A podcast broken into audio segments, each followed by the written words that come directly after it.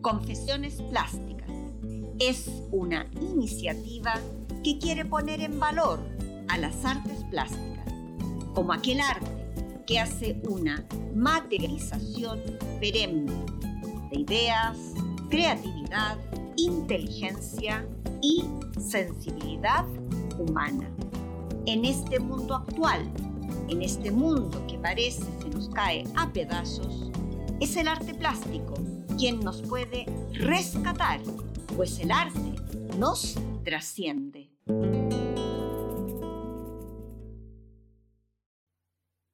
Hola, ¿qué tal?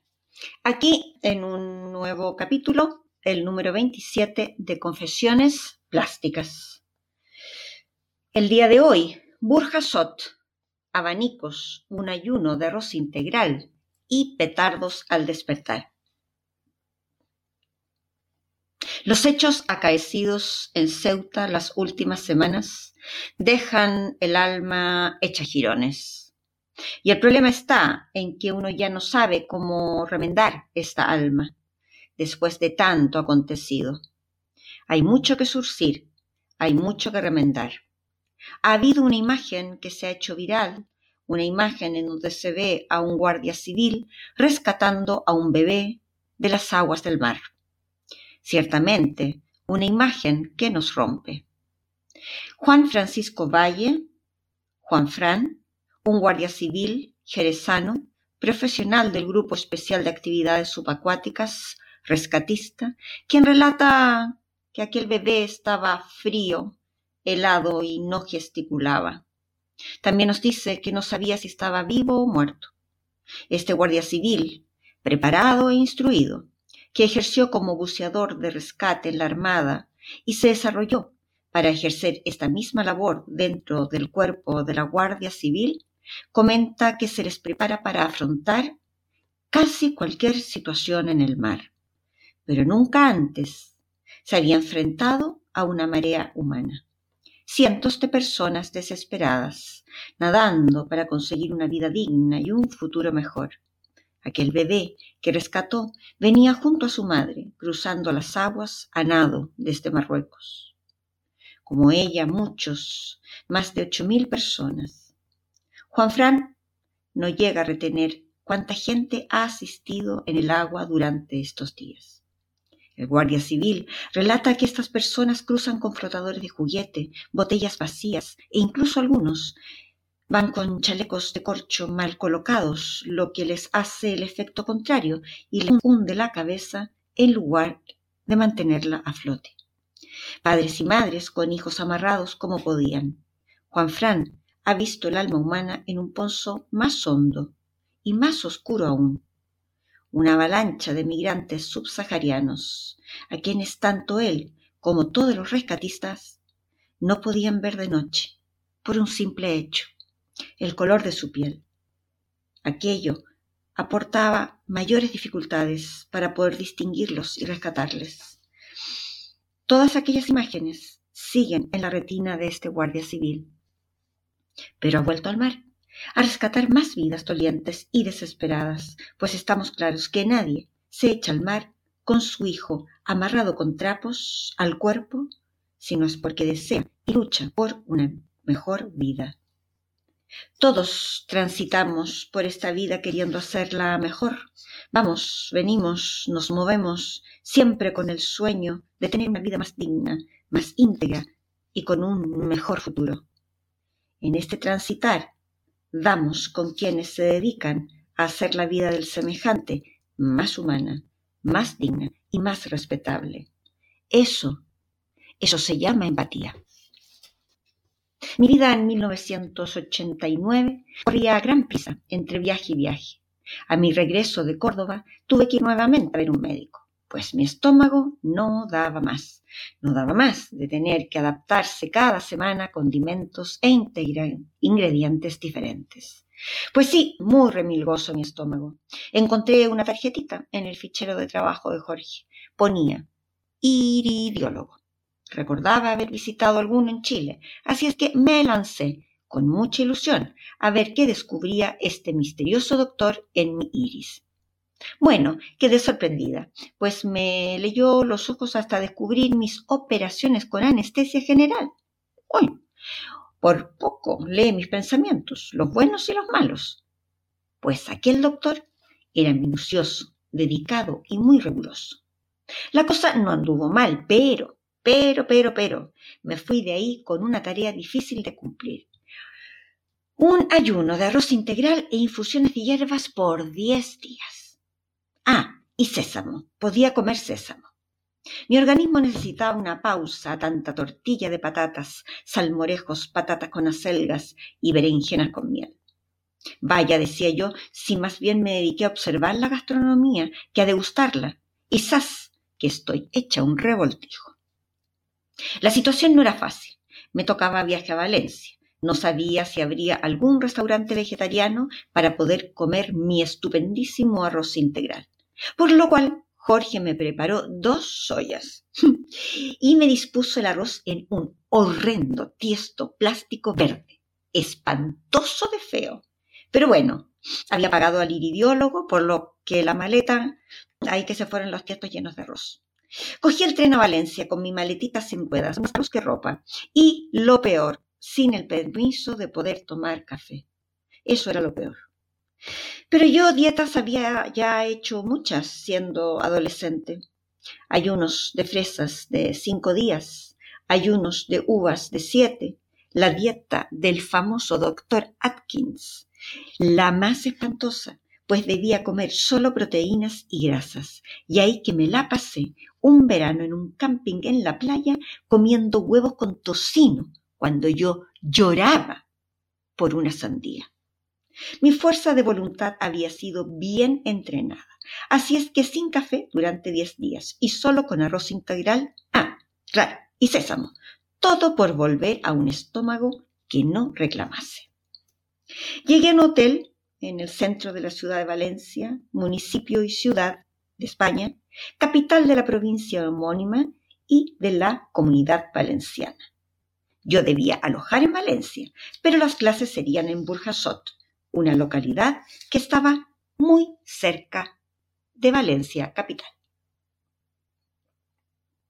El topónimo de Burjasot deriva del árabe burg, as-sud, es decir, torre del asud. Algunos piensan que la segunda parte viene del término valenciano sot, o sea, soto o bosquecillo, motivo por el cual en el escudo de Burjasot aparece una torre flanqueada de dos árboles. Otros dicen que deriva de Torre de Asoto, sobrenombre del rey de Valencia. Sea como fuese, yo debería viajar en el metro cada día desde Valencia capital hasta Burjasot. El origen de la localidad se encuentra en una alquería andalusí, es decir, en un caserío, una pequeña comunidad rural del Al-Ándalus. La primera mención que se hace es en el libro de reparto, tras la conquista de la ciudad de Valencia por parte de Jaime I de Aragón, quien la cedió a García Pérez de Figuerola en 1237. En 1238 pasa a manos del abad del monasterio de Santa María de Ripoll. Más tarde pasó a manos de la corona, que la mantuvo hasta 1360. En 1389 fue adquirida por el jurista Miser Domenech Mascó, quien transformó el castillo en un palacio residencial. En 1425 fue adquirido por el arzobispado de Valencia, quien la mantuvo en sus manos hasta 1568. Fue entonces cuando se produjo uno de los hechos más importantes de la historia de Burjasot, pues el 19 de mayo de 1522 fue muerto el misterioso líder de las Germanías, conocido como Lencobert, el encubierto, quien, tras fracasar su revuelta, se había refugiado en Burjasot. En 1600 fue adquirido por San Juan de Rivera, por aquel entonces arzobispo de Valencia. Luego, tras su muerte, se dio la localidad al Real Colegio del Corpus Christi. En 1837, durante la Primera Guerra Carlista, se efectuó una escaramuza conocida como Acción del Pla del Pou, en la que fueron hechos prisioneros numerosos soldados liberales, siendo fusilados 37 de ellos. Estaba claro que mi estadía en Burjasot y Valencia sería diferente, pues ya no podría ni siquiera observar la gastronomía local. Aquello era deprimente, sentarme en una cafetería para pedir una menta boleo. Es decir, no tenía ninguna gracia. Pero, en fin, que después de llegar al hotel tomé el metro Valencia para ir hasta la sala de clases de Burjasot, conocer a los coordinadores y descubrir su patrimonio. Metí una porción de arroz integral en mi mochila y ahí que me fui rumbo a mi nuevo destino. El trayecto y la presentación con la coordinadora fue breve y al rato ya estaba desocupada. Me entregaron la lista de alumnos. Esta vez me tocaría conocer el trabajo y orígenes del abanico. Por supuesto, no podía aceptar la invitación alguna. Nada, nada para comer, pues mi arroz me esperaba en la mochila. En fin, yo solita me había metido en tremendo berenjenal. Me dirigí al castillo de Burjasot. El castillo palacio fue edificado en el siglo XIV, luego reformado por Domenech y Mascó y luego vuelto a reformar en el siglo XVII por parte de San Juan de Rivera. En 1866 fue vendido por subasta al Estado y en 1894 lo adquiere doña Carolina Álvarez Ruiz, quien tras restaurarlo fundara un patronato de ayuda a estudiantes. Interesante. Actualmente es residencia de estudiantes becario bajo la denominación Colegio Mayor Universitario San Juan de Rivera. Esta es una institución privada de carácter benéfico que ofrece alojamiento gratuito a estudiantes de grado, licenciatura, ingeniería superior o magisterio. Suelen haber unos 15 o 20. Es interesante hacer hincapié que todo ello ha sido posible gracias a una mujer, doña Carolina Álvarez Ruiz, nacida en Madrid en 1821 y fallecida en 1913, a la edad de 92 años, quien decidió en 1912 destinar sus bienes a una fundación que apoyara a estudiantes sin recursos y con inquietud y capacidad para el trabajo intelectual. Lo que también se planteaba esta mujer era que estos jóvenes recibiesen una formación que les impulsara a vivir su trabajo como un servicio a la sociedad desde los valores cristianos. En 1916 ingresaron los primeros diez estudiantes. Desde sus inicios se han formado profesores universitarios, artistas, médicos, investigadores, juristas, políticos. En palabras de uno de ellos, abro comillas, han intentado mostrar cómo se puede ser cristiano y persona eficaz en el seno de la contradictoria situación del mundo que nos ha tocado vivir. Cierro comillas. Recorrí todo lo que podía, todo lo visitable, y me quedó dando vuelta la importante y profunda iniciativa de esta mujer. Cuando tanta fortuna, cuánta fortuna hay por ahí, pensé, solamente destinada a caprichos banales del tener y tener. Sin embargo, cuánta formación, cuántas vidas mejoradas a partir de la iniciativa desprendida de doña Carolina. La sala estaba en una bella casona. Allí impartían mis clases a un grupo de artesanos, quienes en su mayoría se dedicaban a la confección de abanicos. El grupo tomó como norma desde el primer día cruzar a la hora del descanso, a a tomar algo. Yo tendría que ser firme y beber mi insulsa infusión de mentaboleo, si es que quería mejoras en mi organismo. Como al tercer día los alumnos y alumnas me preguntaron si profesaba alguna religión que me impedía tomar café. Ay, no, con lágrimas contenidas les tuve que contar sobre mi ayuno y que moría por una taza de café, pues además estaba con un dolor de cabeza el día entero. Pero yo era disciplinada, la disciplina hecha mujer, ahí que seguía firme con mi arroz y mis aburridas infusiones. Aquella noche me fui a dormir cansada, pues la falta de café se notaba en mi humilde cuerpo. En la mañana muy pronto. Antes de levantarme, comencé a sentir unos estruendos tremendos. Unos auténticos bombardeos, espantosos. Me asusté mucho, encendí la tele, pero, pero, pero nada decían de ataques ni atentados. Los estruendos seguían, los bombardeos se sentían cada vez más cerca, el hotel se remecía por completo. Yo ya me imaginaba todo el edificio destrozado y yo esparcida por la habitación. Me imaginaba apachurrada, pero sin nada que pudiese explotar desde mi interior, porque aparte de poleo, menta y arroz integral, no había nada más dentro de mí. Miré por la ventana y se veía humo, humo, humo, mucho humo. Llamé a recepción y nadie me cogía el teléfono. Pensé que el recepcionista estaría llevando a los pasajeros del hotel a algún búnker o algo así. Me duché a toda prisa, me vestí, bajé corriendo, sin coger el ascensor, prudentemente, por si los terroristas cortaban la luz, o sea, quedarme encerrada en el interior de aquellas cajas sube y baja, ya sería lo peor para mi existencia. Llegué con la cara desorbitada. Se me notaba el susto. A las mil leguas. El muchacho de recepción me preguntó si me encontraba bien, si llamaba a un médico. O sea, parece que mi cara era un cuadro. ¿Qué médico? ¿Qué médico? Ni qué médico ni qué nada, le digo. El bombardeo es que me tiene así. ¿Qué ocurre? ¿Quiénes están atacando? ¿Por qué? ¿Bombardeo? me replica. Su risa se escuchó en toda Valencia. ¿Es que nadie le ha explicado? ¿Es que acaso es primera vez que viene? Son los petardos, los petardos de los ensayos de las fallas de Valencia. Madre de Dios, hice el ridículo, pero con fanfarria, con redoble de tambores. Salí a la calle y todo era humo, petardazos y un gentío. Caminé como pude entre un mar humano hasta poder acercarme a la avenida principal, en donde estaba el origen del escandaloso estruendo.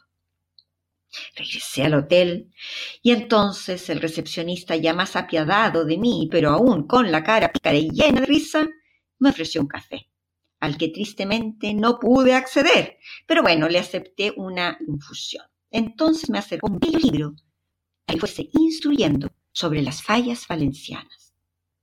Primero me instruí sobre el nombre de Valencia, el cual viene del latín valentía, y son varias ciudades de fundación romana que llevan este nombre. Valencia, la Valencia donde yo me encontraba, fue fundada por los romanos como colonia en mil, perdón, en 138 a.C., siendo cónsul décimo junio Bruto Galaico. Bastante después, en el año 711, los musulmanes ocuparon la ciudad aportando su lengua, su religión, costumbres, sistema de riegos y cultivos. En 1238, Jaime I de Aragón reconquistó la ciudad y repartió tierras entre los nobles que le ayudaron. Su casco histórico es uno de los más extensos de España. Valencia contiene un patrimonio histórico y monumental extraordinario, dentro de los cuales se pueden citar el Miguelete, la Catedral, las Torres de Serrano, la Lonja de la Seda, declarada Patrimonio de la Humanidad por la UNESCO en 1996. También está la Ciudad de las Artes y las Ciencias y claro está el Museo de Bellas Artes, con una pinacoteca extraordinaria, la segunda en importancia en España, así también como el Instituto Valenciano de Arte Moderno. Valencia está situada a orillas del río Turia, en la costa levantina de la península, en el centro del Golfo de Valencia. A unos 10 kilómetros al sur de la ciudad se encuentra la Albufera. Este es uno de los lagos más grandes de España, con cerca de 2.100 hectáreas, más una extensión de 14.100 hectáreas dedicadas al cultivo del arroz. O sea, estaba en el lugar adecuado, yo comiendo mi arroz integral. Vamos, estupendo.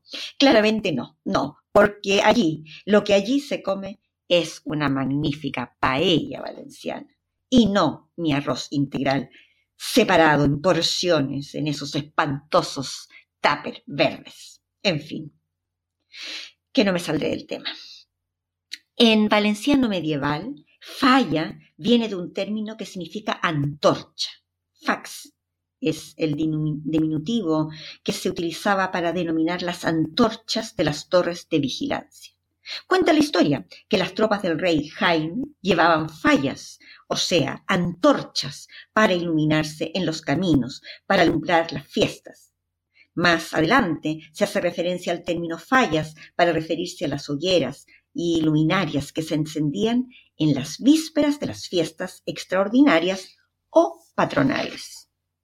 En la víspera del día de San José se encendían estas hogueras para anunciar esta festividad práctica que recibía el nombre de crema. Eran el gremio de los carpinteros, quienes quemaban sus restos de virutas y trastos viejos en las vísperas del día de su patrón. Hacían limpieza, quemando todo lo inútil, antes de entrar en primavera.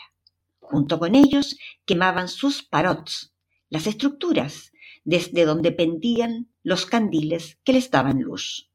Al iniciarse la nueva estación, los días se hacían más largos y luminosos, por lo que ya no requerían de aquellos para iluminar los talleres. Como siempre, hay más de una versión en los orígenes de una tradición. Otros indican que esta fiesta sería más antigua, indicando que el culto del fuego es un ritual de origen pagano y que ocurre en otras vísperas de fiestas. En todo caso, la primera referencia documentada de las fallas se remonta a 1774. Las fiestas desde ese entonces han sido suspendidas en seis ocasiones y por diferentes razones, por protestas, guerras y ahora, 2020 y 2021, por la pandemia. Sin lugar a dudas, estas suspensiones son una congoja, un revés tremendo para todos los valencianos y amantes de las fallas. Al parecer estos parots que quemaban los carpinteros dio paso a la construcción de ninots, los, estas enormes eh, figuras satíricas efímeras, las que son de grandes dimensiones, entre 3 y 20 metros de altura, o más aún. Existe una comisión fallera, y esta comisión presenta uno de estos ninots y tras votación popular se eligen cuáles serán los dos únicos que se salvarán de la quema. Esos son los ninots indultats, los ninots indultados. Esta magistral celebración valenciana consta de muchos actos falleros. La crida es una de ellas. Es el pregón que se celebra el último domingo del mes de febrero. En ese momento es la fallera mayor quien inicia una llamada a la iniciación de los festejos. En ese instante, el alcalde entrega las llaves de la ciudad a la fallera mayor. También hay cabalgatas, pero lo más impresionante es la mascletá, término que viene de un tipo de petardo, el masclet. Este acto se realiza todos los días a las 12 del mediodía, entre el primero y el 19 de marzo. Una mascletá provoca un estruendo que es un auténtico acabo mundo, que dura entre 6 y 7 minutos y que puede llegar a los 120 decibelios. Lo que yo había percibido y decodificado como un bombardeo terrorista era sencillamente una mascletá. Oye, que si no te lo avisan, te pegas el gran susto de la vida, ¿eh? Todos los actos de las fallas son primordiales, pero la mascletá es de ser oída. Madre de Dios. Luego está la planta, entre los días 14 y 15 de marzo. Es el momento de erigir las fallas. Seguidamente se presentan al jurado para que sean calificadas. Otro momento significativo es la despertar. Y esto es cuando los falleros despiertan a los vecinos tirando al suelo unos petardos. O sea, todo es sonido, todo es ruido. La nit de la crema es la clausura de las fiestas y consiste en la quema de los monumentos falleros plantados en las calles de Valencia. El acto viene precedido por un castillo de fuegos artificiales, Castel de Fox Artificials, encendido por la fallera mayor. Bueno, la elección de la fallera mayor consiste en un desfile de candidatas vestidas de valencianas, las cuales Em, las cualidades que les piden a estas mujeres son hablar la lengua valenciana, comprender la cultura y tradiciones y saber transmitirlas. Sin duda que las falleras mayores son mujeres guapas y que saben llevar la cultura valenciana. Pero no quiero pasar por alto, que parece simple decir, y fácil, ¿no? Decir, oye, vestida de valenciana. Y ya está. No, no, no, no, que aquello no es lo mismo que ponerse una falda y una blusa, o peor, un chándal. No, no, no, no, no, señora, señor. Primero las piernas se cubren con medias de seda o algodón caladas y bordadas con diversos motivos. Luego calza zapatos, generalmente de la misma tela que el traje que vestirá. Encima van las enaguas, las, digo, eh, las enaguas. Luego la falda, la cual puede ser de seda, algodón o rayón, estampado con flores y demás motivos vegetales. Sobre la falda va un delantal bordado con hilo de oro o plata. La parte superior del traje la compone una camisa o chambra. Encima de ella se coloca el corpiño, que puede ser de la misma tela de la falda. Existen dos estilos muy diferenciados del siglo XVIII y del siglo XIX. El conjunto contiene un peinado típico, lleva dos peinetas clavadas en los moños, las cuales son piezas de orfebrería de latón bañadas en oro o plata, todo está conformado por un moño y dos rodetes que van encima de las orejas. El peinado es ya una obra de artesanía de máximo nivel.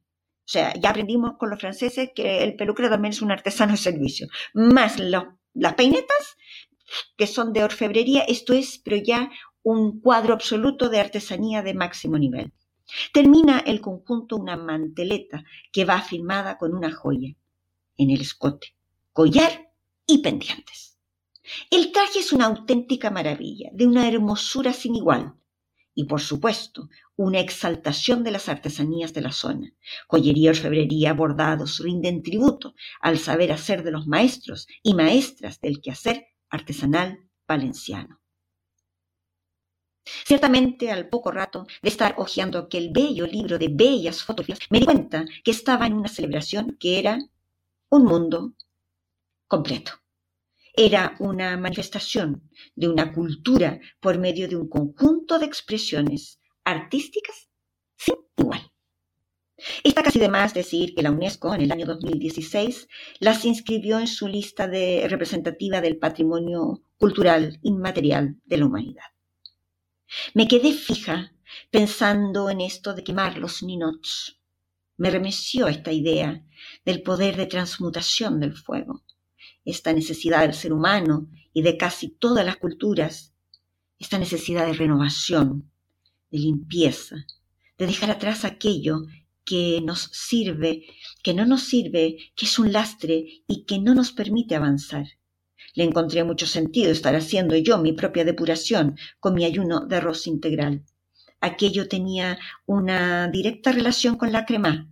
Yo estaba haciendo mi propia limpieza, mi depuración interior, Pensar eso me dio más fuerzas para seguir firme en mi ayuno.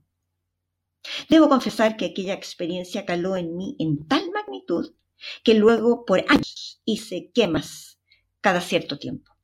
Cuando el fuego de mi chimenea o salamandra estaba encendido, yo tiraba algunas prendas para quemarlas. Y esto ya es una confesión absoluta, íntima, personal. Cuando las cosas iban mal, mal, mal, pero mal, lanzaba al fuego unas bragas Vamos, los calzones chilenos de toda la vida. Lancé al fuego calzones míos, de mi hija y hasta calzoncillos de Jorge, casi siempre junto a Romero para que la limpia fuera más profunda. Yo adapté las fallas de una peculiar manera desde aquella visita a Burjasot, Valencia. Luego de constatar que no había terroristas ni nada parecido en los alrededores del hotel, me dispuse a visitar el taller de un grupo de alumnos artesanos abaniqueros en Burjasot.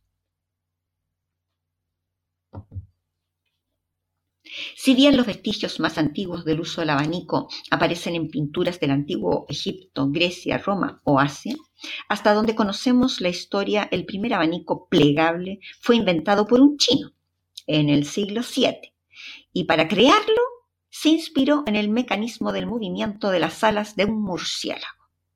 Hmm, no sé, yo a esta altura no sé si el señor chino se disponía a comerse el murciélago con salsa de soja o simplemente lo miraba en una aburrida tarde de su vida. La cosa es que este señor chino cambió la historia del abanico. En Europa, en cambio, este abanico se conoce desde el siglo XV, desde que los portugueses lo trajeron en sus rutas comerciales desde el lejano oriente. de la etimología latina habano y vanus, nombre que en la cultura agrícola romana se le daba a un artilugio que servía para aventar la cascarilla de los granos del cereal y también se usaba en las cocinas para avivar el fuego.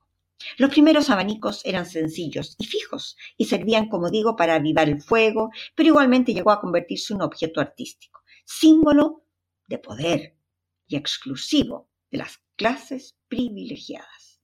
En España las primeras referencias del abanico aparecen en el siglo XIV. Se cita en crónicas como un objeto que llevaban los nobles, que acompañaban al rey. También aparecen en, inventarios de los bienes del príncipe de Viana y en el inventario de 1565 de Juana I de Castilla, más conocida la pobre como Juana la Loca. Eran abanicos rígidos, de formas redondeadas, generalmente eran de palma, de paja, seda y plumas de pavo. Prontamente, luego de que se inventara el abanico plegable de aquel señor chino, comienzan a aparecer los primeros talleres en España. Destacados artesanos y pintores de abanicos aparecen en Madrid, también en Sevilla. A pesar de que estos maestros abaniqueros eran importantes, la importación de estos desde Francia e Italia era enorme, debido a que los abanicos españoles aún presentaban defectos. Fue entonces que el gobierno de Carlos II decide subvencionar la industria, trayendo desde Italia a un gran maestro en el oficio y limita la entrada en España de abanicos extranjeros. Interesante. También ocurre que bajo la protección del conde Florida Blanca se instala en España Eugenio Prost, artesano abaniquero francés, quien junto a su esposa pusieron la calidad del abanico español a una altura máxima. Finalizando el siglo XVIII, se oficializó el gremio de abaniqueros y se funda en Valencia la Real Fábrica de Abanicos. Posiblemente esto fue el origen de la importancia de la industria abaniquera en la zona. La producción valenciana hizo que floreciera definitivamente la creación de abanicos en, España. Tanto así, hubo un grupo de maestros abaniqueros que se fueron a quejar a Fernando VII cuando en 1825 se instalaron eh, en Valencia dos artesanos franceses. Esta competencia inspiró a algunos artesanos como don José Colomina Arquer, cuya fábrica de abanicos supuso para Valencia un sello de calidad y prosperidad. Colomina impuso diversos estilos, todos ellos con el apellido de la monarquía. Mira tú qué, qué mm, creativo este señor. Estilo cristino, en el periodo de la regencia de María Cristina de Borbón, al que siguió el estilo isabelino con Isabel II. También el pericón contemporáneo de la regencia de María Cristina de Habsburgo y el estilo alfonsino con Alfonso XIII. Podemos decir que el maestro abaniquero Colomina fue absolutamente un visionario del marketing, un as. Bueno, yo llegué al taller de artesanos abaniqueros. Como casi siempre ocurría, se trataba de un grupo familiar, de larga saga y tradición abaniquera. Fue muy interesante, pues ellos me fueron instruyendo en el origen, historia y lenguaje del abanico. En un comienzo el abanico fue de uso para ambos sexos, llevando los, nombres, los hombres unos pequeñitos que se guardaban en el bolsillo y las mujeres unos de mayor tamaño, incluso del tamaño del pericón, los cuales tenían una dimensión más o menos de 46 por 88 centímetros. No se sabe por qué finalmente el uso del abanico quedó como hábito femenino. Interesantísimo es que se llegó a crear un lenguaje muy delicado y complejo que se expresaba por medio del uso de este. Por ejemplo, abanicarse muy rápidamente mirando a los ojos significaba te amo con locura. Mm, sin embargo, si el movimiento era lento, significaba soy casada y me eres indiferente.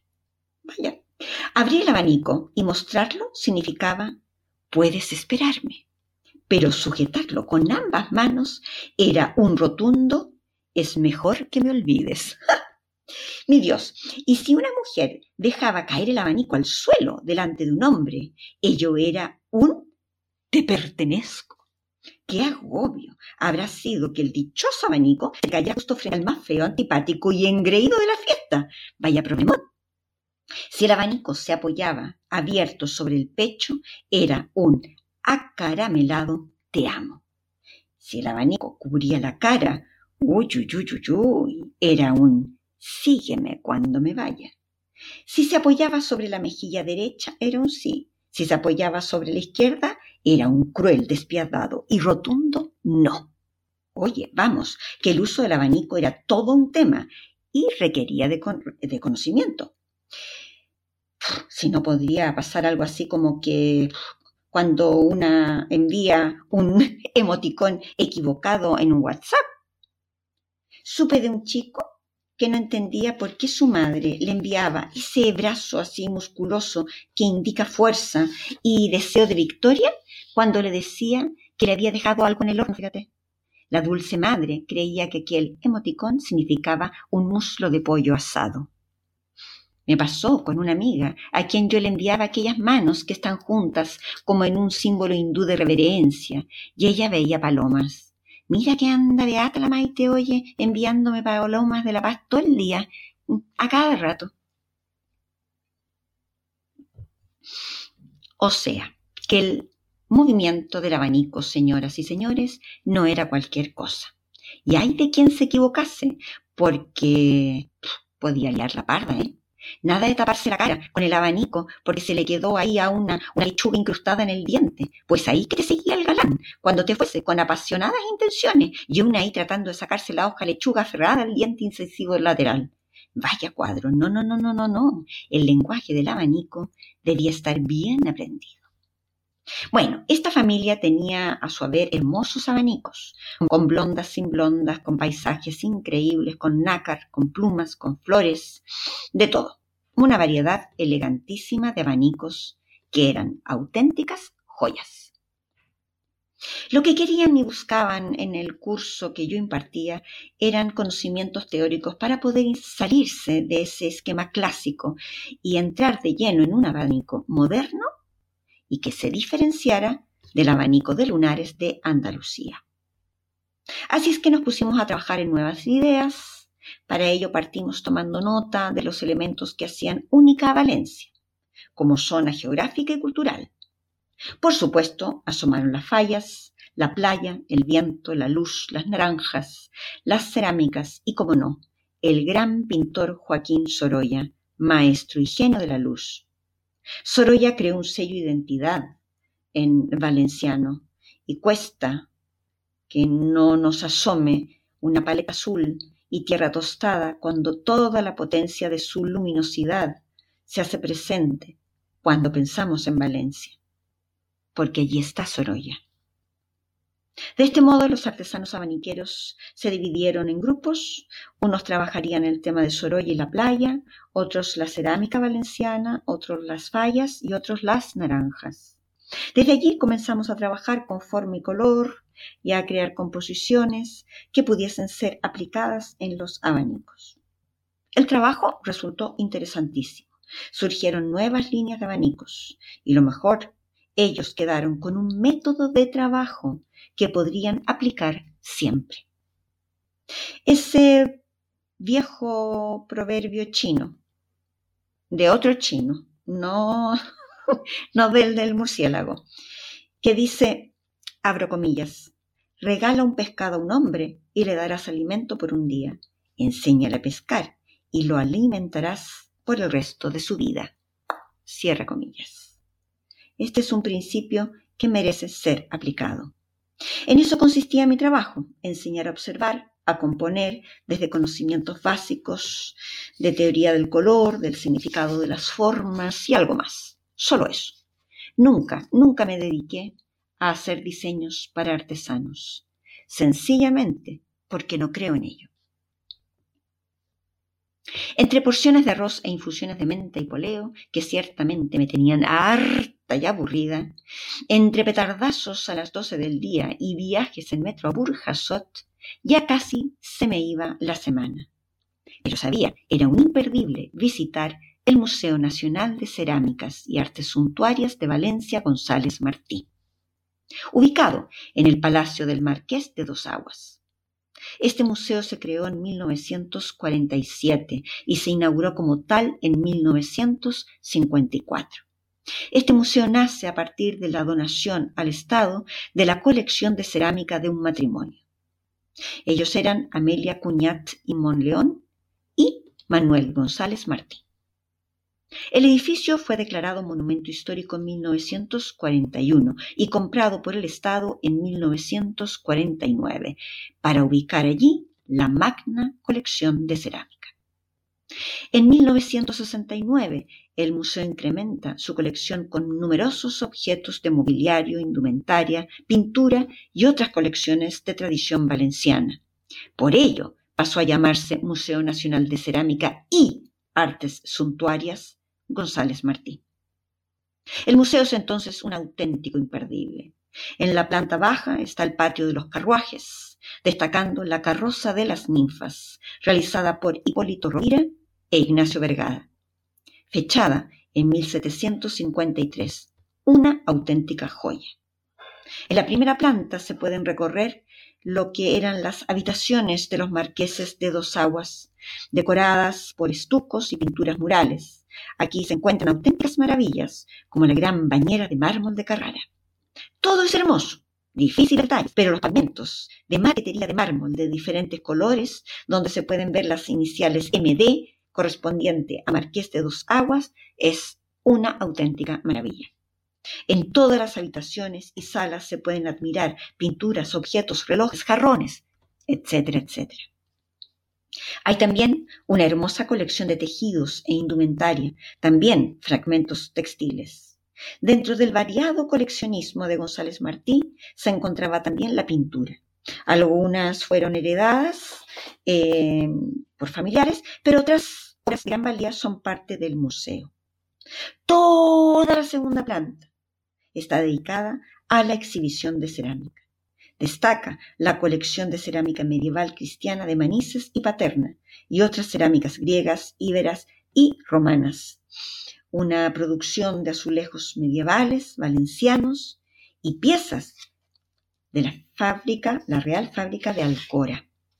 La primera colección donada por González Martí constaba de unas 6.000 piezas cerámicas de la época medieval hasta losas populares del siglo XIX. Me es imposible hacer una relación de todo lo que allí se puede ver, ¿eh?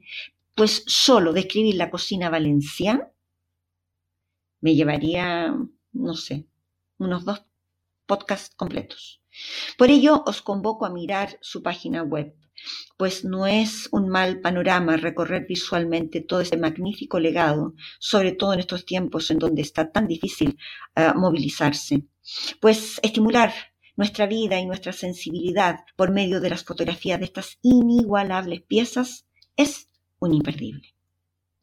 Si bien es cierto que en Valencia no pude degustar nada, nada, nadita, nada, debido a mi ayuno, me acerqué una noche a un restaurante. No podía ser todo gastronómicamente tan aburrido. Fui hasta un local que me recomendó el recepcionista del hotel el mismo al cual yo le preguntara por los terroristas y con quien hice el soberano ridículo. Pues este chico, al ver que yo nada comía, nada bebía, pues terminó enterándose de mi ayuno. Me recomendó ir a un lindo lugar, donde hacían la típica paella valenciana, pero donde podría pedir arroz integral. Al menos no sería el arroz integral de mi taber verde de plástico. Allá que me fui la noche del jueves como una despedida. Valencia tiene una personalidad única, sin lugar a dudas, dada por su arquitectura, su patrimonio y su estética.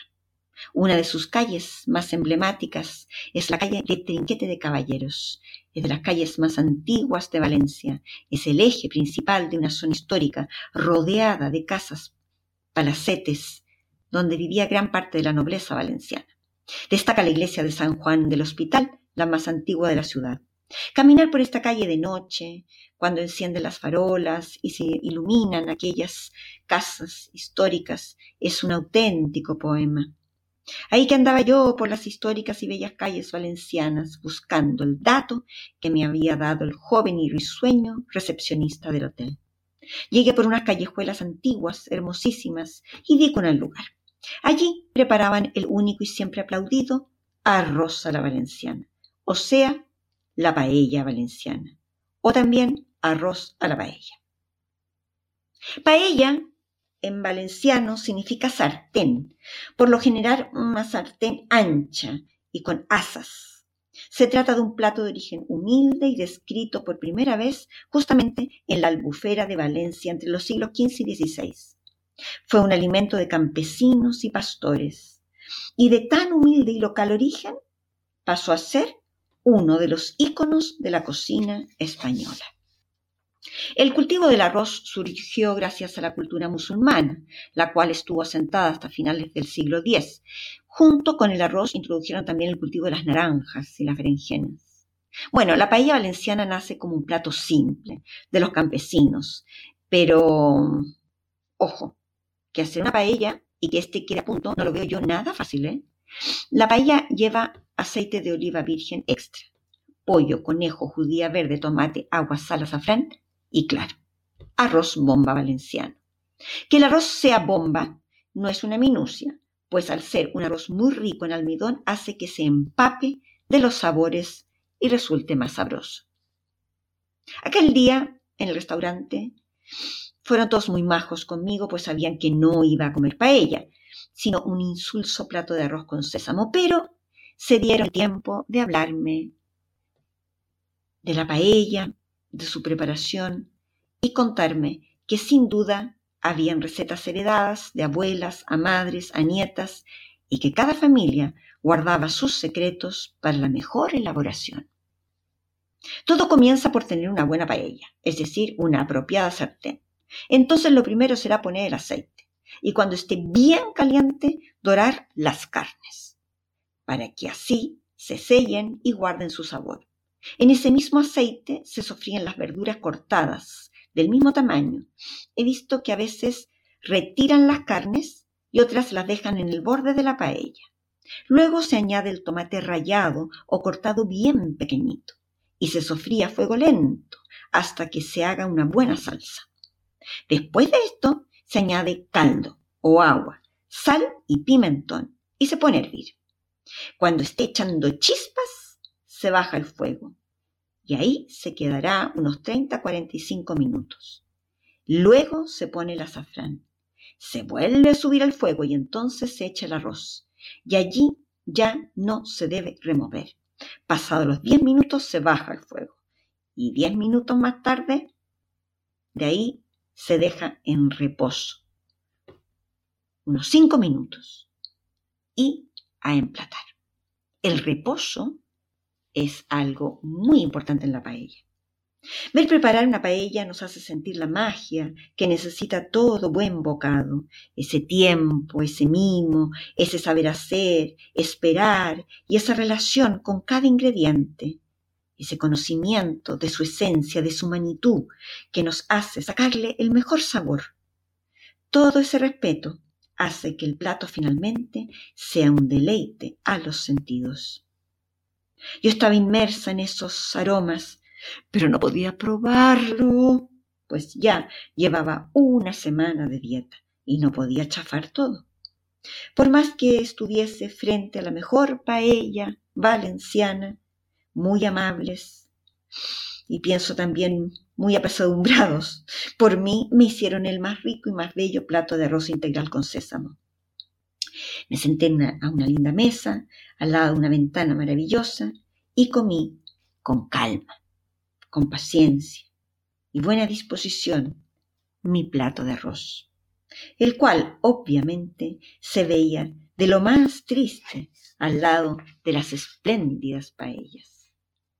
Yo cerraba los ojos, olía profundamente el aroma de aquellas paellas y entonces arremetía con una cucharada de mi arroz integral. La experiencia fue extraña, pero me permitió abrir mis sentidos. Regresé al hotel caminando por viejas calles. Ya se veían por doquier algunos ninots de factura bien casera, siendo quemados por algunas esquinas. El fuego otorgaba un ambiente mágico y teatral a la ciudad. Yo sentía que esta era una ciudad que invitaba a ser vivida. Valencia quedó en mí como una experiencia profunda en la búsqueda de renovación, de autoconocimiento y deseo de superación. Las fallas me enseñaron la auténtica necesidad de cumplir ciclos. En el caso de las fallas, ciclos anuales marcados por el inicio de la primavera, donde necesitamos hacer una crema, desechar lo que nos pesa, los lastres, las ataduras, renovar a través del mágico fuego y renacer nuevos y limpios. Siento que cada cual hace sus propias fallas a su manera. Quizás el simple hecho de limpiar un armario, una bodega o aquel cajón de la cocina que recibe todo lo inútil de nuestro cotidiano vivir. Quizás ese simple hecho sea una humilde y personal falla. Hoy pienso que el deseo de mejorar, el anhelo de una vida mejor, las ansias de un futuro digno, nos hacen provocar nuestras propias e íntimas fallas. En las fallas valencianas es el fuego quien logra transmutar lo inservible. En Burjasot fue doña Carolina quien transmutó la vida de jóvenes con talento, capacidad de estudio y de trabajo, pero sin recursos. En otros casos hay fallas tremendas, como quienes cruzan el mar a nado con un hijo atado con trapos. Eso es un acto desesperado, pero el origen es el mismo. En Ceuta fue Juan Fran quien quizás transmutó la vida de ese bebé. Valencia, valentía. Hay veces que hay que cometer una falla con auténtica valentía para poder transmutar, ya sea para conseguir una vida personal mejor o bien para poder ser el fuego que permita transmutar la vida del otro. Para este capítulo hemos elegido la obra como Pompas de Jabón, obra que es una traslación del lenguaje del verso del poema de Antonio Machado, Cantares.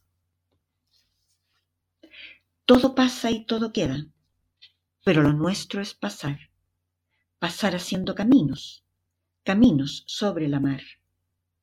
Nunca perseguí la gloria, ni dejar en la memoria de los hombres mi canción. Yo amo los mundos sutiles, ingrávidos y gentiles, como pompas de jabón. Me gusta verlos pintarse de sol y grana, volar bajo el cielo azul, temblar súbitamente y quebrarse. Esta obra se presenta en un formato vertical debido a la firme convicción de el verso de elevarse al cielo. La línea de horizonte se presenta clara y llana en la parte inferior del soporte. Desde allí, manchas rotundas y fuertes trazos nos indican la presencia de un fuego ardiente. Los tonos cálidos, rojos, anaranjados y amarillos algo dorados nos hablan de un fuego potente y vigoroso. Sobre la línea de horizonte, en estado de cielo, juguetean y vuelan tres grandes pompas de jabón, cuya blancura hacen que este trinaquio puro y etéreo flote en el aire. El recorrido visual comienza por la zona superior izquierda.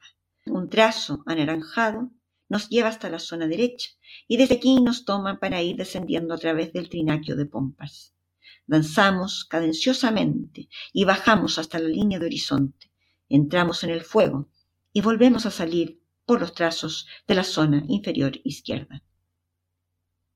Salimos de la obra y volvemos a entrar a ella. En el segundo recorrido, como el ojo ya conoce la composición de la obra, se queda más tiempo en zona de vuelo, en zona de sueños, en zona de libertad y de expansión. La obra posee una sutil textura, la cual ayuda a que las tres pompas tengan cierto peso y a que el blanco no sea un vacío simple. El contraste de los colores complementarios naranjas y azules ayudan en el dinamismo y movimiento de los sucedidos de la zona de cielo. Y es que los sueños y las esperanzas son así, móviles, jamás son rígidas, ni son fijas, se van modificando, van cambiando, según sea nuestra simple cambiante realidad. La obra presenta un interesante dinamismo, descendemos por ella, pero ascendemos fuera de ella, nunca estamos quietos, ni dentro ni fuera. La pompa de jabón se nos muestra como el símbolo de la fugacidad de la vida, la fugacidad de los sueños, quizás la fugacidad de las libertades. Todo está en un constante movimiento, frágil y etéreo, hasta el más mínimo roce con otro objeto, para que la pompa aparezca. Algunos sueños son así, tan frágiles como las pompas del jabón, pero depende con quién nos topemos para que esa fragilidad se transforme en un tormento o en una nueva pompa mayor.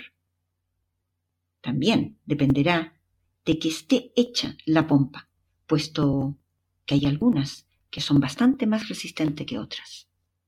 Hay sueños que hacen pasar pesadillas, como las de los migrantes que se lanzaron al mar en busca de sus anhelos. Algunos no llegaron a la orilla. Otros llegaron y fueron deportados. Y otros fueron rescatados por seres extraordinarios como Juanfra, o como aquella voluntaria española de la Cruz Roja llamada Luna Reyes, que no dudó en abrazar y dar cobijo a un extenuado y exhausto inmigrante. Hay personas como doña Carolina Álvarez Ruiz, quien olvidó caprichos propios y creó un legado para formar a personas sin recursos con su propia fortuna.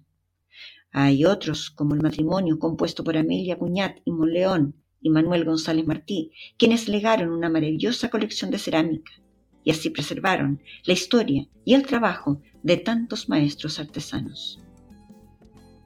Todo pasa y todo queda, pero lo nuestro es pasar, para pasar haciendo caminos, caminos sobre la mar.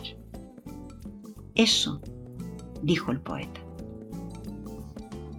En un próximo capítulo, en la ruta de los pueblos blancos, arcos de la frontera, nuevas carapas y como alumno un maestro sufi.